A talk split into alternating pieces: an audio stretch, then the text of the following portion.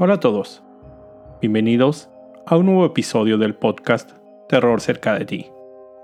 Como cada capítulo, quiero agradecer a todos los que semana a semana escuchan el podcast, así como dar la bienvenida a los que lo hacen por primera vez. No olviden suscribirse en Spotify y calificar y dejar un comentario en iTunes. Esto ayuda a que el podcast llegue a más escuchas. Recuerden seguir mis redes sociales, arroba terrorcerca en Twitter, Facebook e Instagram, donde publico contenido adicional a los episodios, y junto con el correo electrónico terrorcercadeti@gmail.com es la forma en que me pueden hacer llegar sus sugerencias de historias o sus propios relatos. Finalmente, quiero agradecer a todos los que participaron en la dinámica y me enviaron sus audios. Cada capítulo seleccionaré a uno de ustedes al azar, para incluirlos al final de cada episodio. Así que, quédense hasta el final para saber quién fue seleccionado. Y si aún no han enviado su audio, aún están a tiempo. La historia que les traigo esta semana está compuesta por dos leyendas. De uno de los tantos lugares increíbles dentro de la República Mexicana, el puerto de Veracruz, y las leyendas de San Juan de Ulúa y la mulata de Córdoba. Estas fueron sugerencias hechas por dos personas, Emiliano García, que me sigue en Instagram, y Sara López, que me mandó un correo electrónico. Gracias a los dos por la sugerencia. Esta es la historia. En 1518, las exploraciones de los españoles por las costas de territorio aún desconocido para ellos continuaban. Juan de Grijalva comandaba la expedición, que el 24 de junio, día de San Juan Bautista, desembarcó en una isla originalmente llamada Chalchicoyecan o Chalchicheucan, en la que los habitantes de ahí rendían culto al dios de las tinieblas, Culuá. Grijalva, siguiendo la costumbre española, nombró la isla como San Juan de Ulúa. Casi un año después, el 21 de abril de 1519, llegó la segunda expedición española a la isla de San Juan de Ulúa, ahora comandada por un rebelde Hernán Cortés quien desobedeció las órdenes de no salir en ese viaje. A la llegada del explorador, y siguiendo las instrucciones del Tlatoani, Moctezuma Xocoyotzin, los habitantes de la isla, junto con emisores del mismo Tlatoani, intercambiaron presentes con los recién llegados.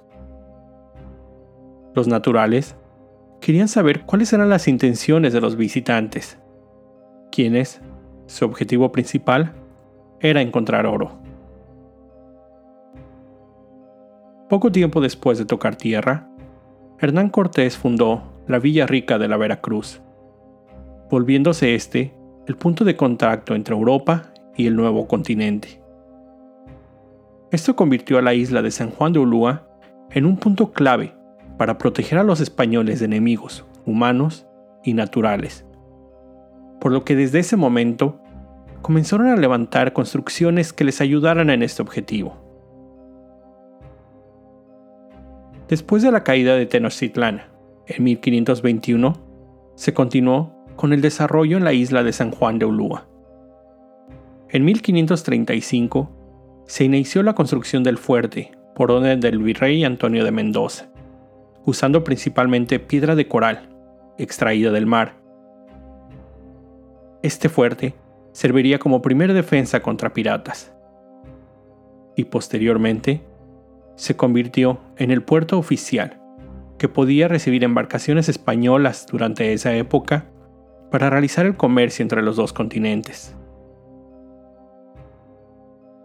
En septiembre de 1568, amarraron en San Juan de Ulúa seis embarcaciones, con el fin de realizar algunas reparaciones que portaban estandartes españoles.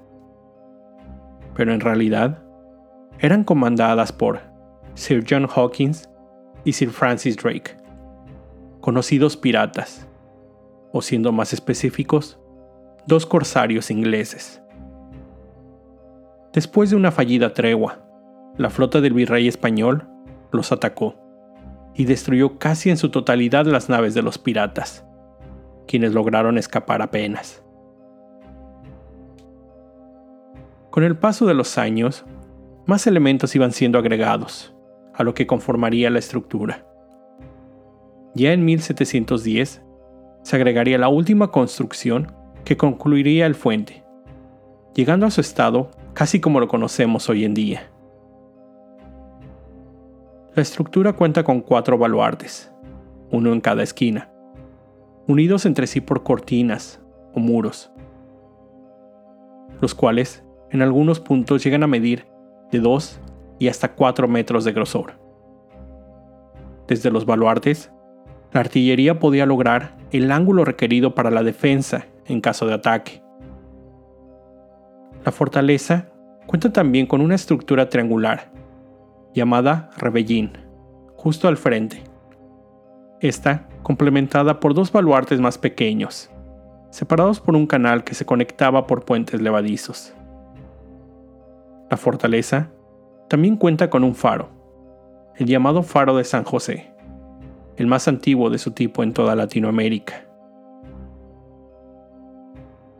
Esta edificación sirvió de defensa de la soberanía en múltiples ocasiones y es conocida como cuatro veces heroica, ya que en 1825, durante la Guerra de Independencia, sirvió como última fortificación de los españoles, cayendo finalmente en noviembre de ese año.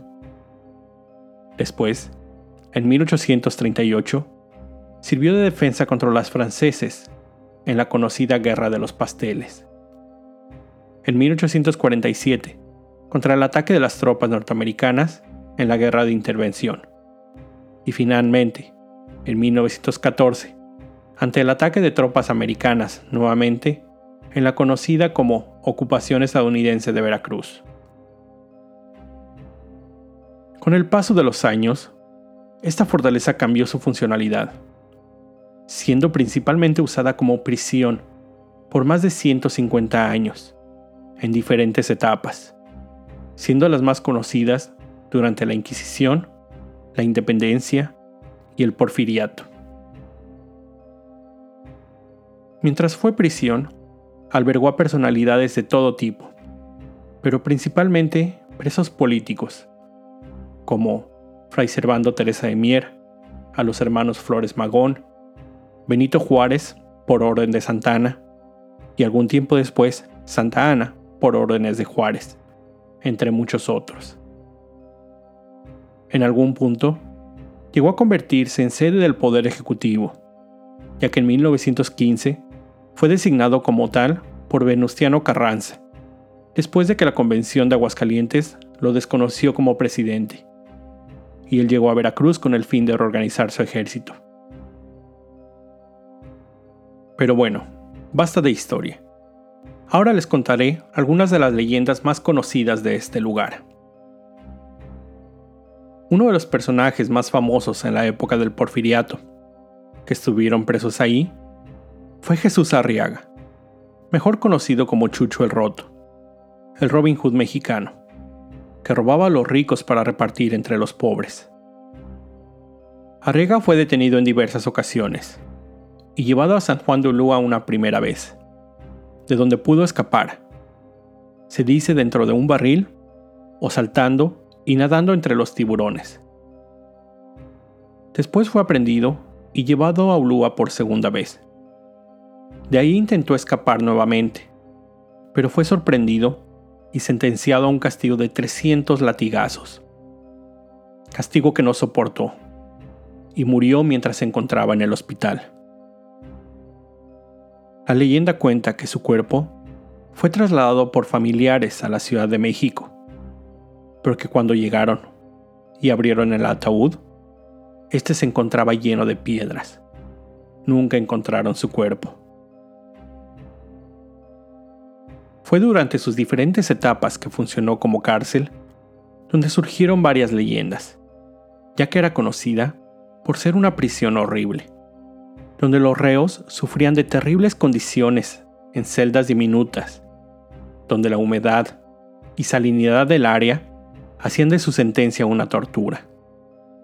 La falta de alimentos, la sobrepoblación, la insalubridad, la mala atención médica hicieron de esta prisión una de las más temidas de todo el país. Durante la época de lluvias, las celdas se inundaban y el agua llegaba hasta las rodillas de los presos, quienes además eran sometidos a trabajos forzados. Se cuenta sobre el conocido como Puente del Último Suspiro, una estructura que conectaba la prisión con uno de los calabozos, de donde los presos sabían que una vez que entraban ahí, no volverían a salir con vida. Estos calabozos, por cierto, llevaban nombres un tanto sugestivos, como Gloria, Purgatorio, Limbo e Infierno. Algunos eran grandes naves donde cientos de presos eran encarcelados. Enrique Novoa, revolucionario que en 1906 estuvo preso en San Juan de Ulúa por casi tres años, cuenta su experiencia. Cito. Es un infierno o una tumba. Es una tumba infernal. Desde que se da el primer paso, se nota un piso húmedo que hasta chasquea, como si fuese un chiquero de puercos. El calor es insoportable. Hay un bochorno asfixiante. Jamás entra una ráfaga de aire, aunque haya norte afuera. Las ratas y otros bichos pasan por mi cuerpo, sin respeto. Habiéndose dado el caso de que me rozan los dedos por la noche. Hace cinco meses que estoy aquí, enterrado vivo, casi sin comer, enfermo, con el hígado inflamado, arrojando los pocos alimentos que tomo y casi a líquidos. Los materiales con que fue construido el fuerte, y la salinidad del mar daban a los muros de la prisión un tinte tétrico. Además, las mismas condiciones hicieron que con el paso del tiempo comenzaran a formarse estalactitas en los techos, lo que daba la impresión de ser una cueva. Una de las leyendas o historias que yo más recuerdo sobre este lugar aunque no pude encontrar en ninguna de las fuentes consultadas, es una que mi papá me contaba en uno de los diversos viajes que hicimos al puerto. Se dice que en San Juan de Ulúa existían algunas celdas muy pequeñas, tan pequeñas que solo un preso podía ser puesto dentro a la vez, y el espacio era tan limitado que solo podían estar en una posición, sin posibilidad de moverse. Sobre el preso se encontraba una estalactita, de la cual caía una gota de agua, justo sobre la cabeza del reo. Estas situaciones, la incapacidad de moverse, más la repetición de una gota que caía incesantemente, se volvían una tortura que terminaba por enloquecer a quien fuera puesto ahí. Otra de las leyendas y posiblemente la más famosa de este lugar, es la de la mulata de Córdoba. La mulata era una mujer que vivía en la época de la Inquisición y del Santo Oficio, en Córdoba, Veracruz. Esta mujer poseía una gran hermosura. Todos los hombres del pueblo la pretendían y era envidiada por las otras mujeres. De esta mujer no se sabía mucho, Nadie conoció a sus padres, ni podían confirmar en qué momento había llegado a esa villa. Ella, como su nombre lo dice, era mulata, es decir, descendiente del mestizaje entre la raza negra y blanca española.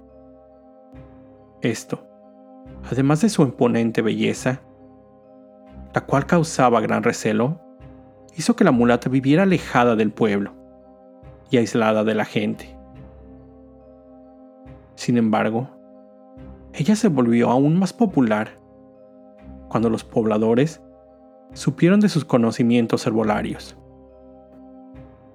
así como su poder de predecir temblores y eclipses, y aún más aterrador, su capacidad de producir tormentas. Había quienes afirmaban que por las noches, dentro de su choza, se podían ver luces extrañas y escuchar sonidos no naturales. Esto hizo que los pobladores comenzaran a temer de ella.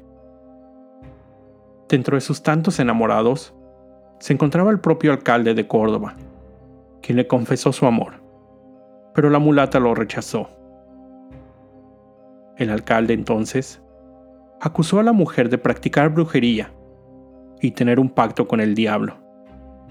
Esto, aunado a los rumores que circulaban entre el resto de la gente, hicieron que la Santa Inquisición apresara a la mulata y fuera condenada a morir en la hoguera. Mientras esperaba la pena de muerte, fue recluida en el penal de San Juan de Ulúa. La sentencia contra la mulata fue dictada para ser ejecutada al amanecer. La noche anterior, ella pidió una tiza al guardia responsable de su celda. Este accedió a su petición. La mulata procedió a dibujar un bote, con gran lujo de detalle, navegando en el mar, con las velas desplegadas. Cuando el guardia vio el dibujo, se sorprendió por la realidad de este. Pero se vio sorprendido aún más cuando las velas del dibujo comenzaron a ondear y el barco, junto con el mar, cobraron vida, pareciendo que se acercaba cada vez más. La mulata dio un salto al navío dibujado, y el guardia vio cómo el barco desaparecía en el horizonte de la pared de la celda. Cuando el resto de los guardias llegaron al amanecer para llevar a la prisionera a su ejecución, se encontraron con una celda vacía y al guardia totalmente enloquecido, solo balbuceando lo que había visto. Como pueden apreciar, y se recuerdan el ya lejano episodio 10, Leyendas de Guatemala, ahí les relaté sobre la Tatuana, una leyenda con gran similitud a esta, la mulata de Córdoba. En la actualidad, la fortaleza de San Juan de Ulúa sirve como museo, donde se pueden encontrar piezas correspondientes a diversas culturas, entre ellas la Olmeca, así como armas usadas en diferentes épocas. Y aún un par de baluartes son usados como almacenes de la Marina de México. Ahí se realizan recorridos donde guías cuentan la historia del lugar. Con esto llego al final de este episodio. Como siempre, te recuerdo estar alerta de todo lo que pasa a tu alrededor, ya que el terror está donde menos te lo esperas. El terror está cerca de ti. Cuando el miedo se convierte en terror, hay una historia que contar. Muchas gracias a Ángeles Torcuato, de Puebla, México, por enviar su grabación.